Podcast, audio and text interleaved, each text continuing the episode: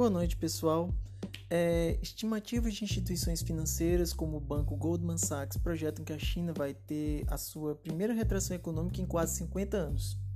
É, isso não acontecia desde 1976, quando então o grande país comunista, se é que a gente pode chamar a China de um país comunista, e se é que de fato a gente pode falar que já existiu algum país comunista no mundo, uh, passava pelo fim do que, se, do que ficou conhecido, historicamente conhecido como Grande Revolução Cultural, encarnado pelo Mao Tse Tung, que morre em 1976 e é, significa uma espécie de, de, mudança estrutural no país, quando ele começa a se abrir para investimentos capitalistas e então a gente começa a verificar o processo de crescimento e desenvolvimento econômico que às vezes ultrapassou a cifra de 10% anuais né, cifras invejáveis para muitos países, inclusive até para os Estados Unidos.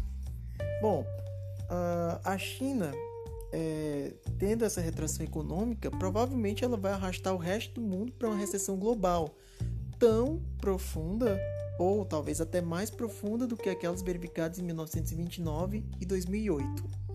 Os efeitos práticos dessa crise elas, eles são bastante notórios em países como o Brasil, principalmente, que está na periferia do sistema capitalista internacional.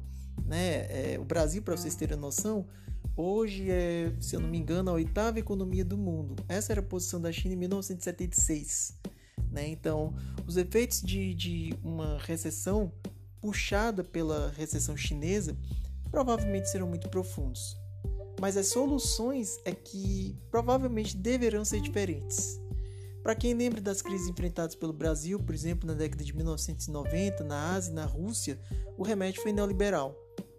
Corte em investimentos públicos, de saúde e educação, o que também se verificou nos Estados Unidos, especialmente após a ascensão do governo Reagan uh, com forte desinvestimento. Aliás, o sistema público de saúde dos Estados Unidos é altamente privatizado, o que potencializa ainda mais a transmissão do coronavírus né, e a falta de disposição de leitos para pessoas que chegam em situação de urgência.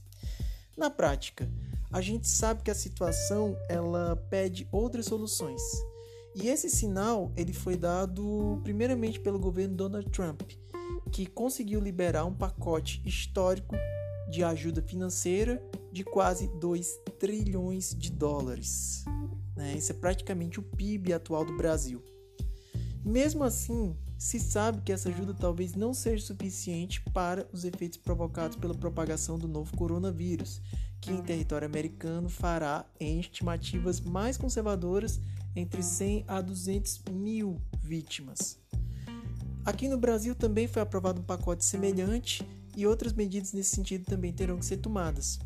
Não é possível mais pedir para a população sacrifícios e nem é possível mais persistir no desinvestimento verificado desde 2018, quando, criminosamente, a presidência da República, na época uh, Michel Temer, aprovou uma PEC que ela limita os investimentos públicos em saúde e educação, o que na prática também agrava os efeitos provocados por uma pandemia como o coronavírus.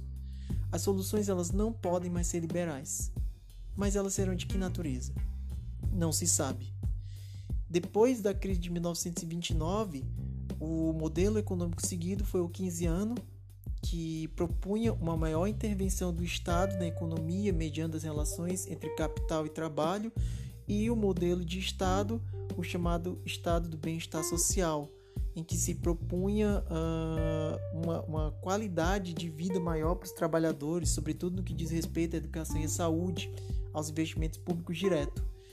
Isso tudo desmoronou eh, após a ascensão do neoliberalismo, depois do choque né, da crise do petróleo, eh, no início, na primeira metade dos anos 1970, e as soluções que foram dadas foram um desastre absoluto porque elas preconizavam principalmente o desinvestimento nos serviços públicos de saúde.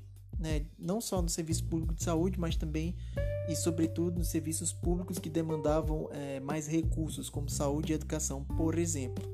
Para vocês terem uma noção, os Estados Unidos gastaram 700, cerca de 700, 750 bilhões de dólares em orçamento militar é, em 2019 a OMS pede para o combate à pandemia de coronavírus 7 bilhões de dólares.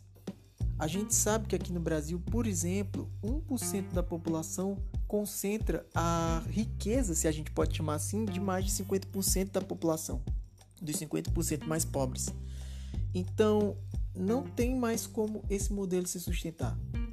Talvez uma coisa que o coronavírus traga, a pandemia do coronavírus, do novo coronavírus, traga para o mundo, seja revelar tanto as injustiças sociais que em países na periferia do capitalismo, como o Brasil, elas são gritantes, mas principalmente mostrar que os modelos econômicos praticados nos últimos 30 anos são impraticáveis. Não tem mais como propor soluções de sacrifício à população em benefício de bancos. Não tem mais como propor grandes fortunas sem taxação, enquanto as pessoas pagam impostos indiretos praticamente metade do que elas ganham. Não tem como propor sacrifício para quem não tem o que sacrificar. Né? Então é, é possível que as soluções elas sejam praticamente bastante diferentes do que se viu até então.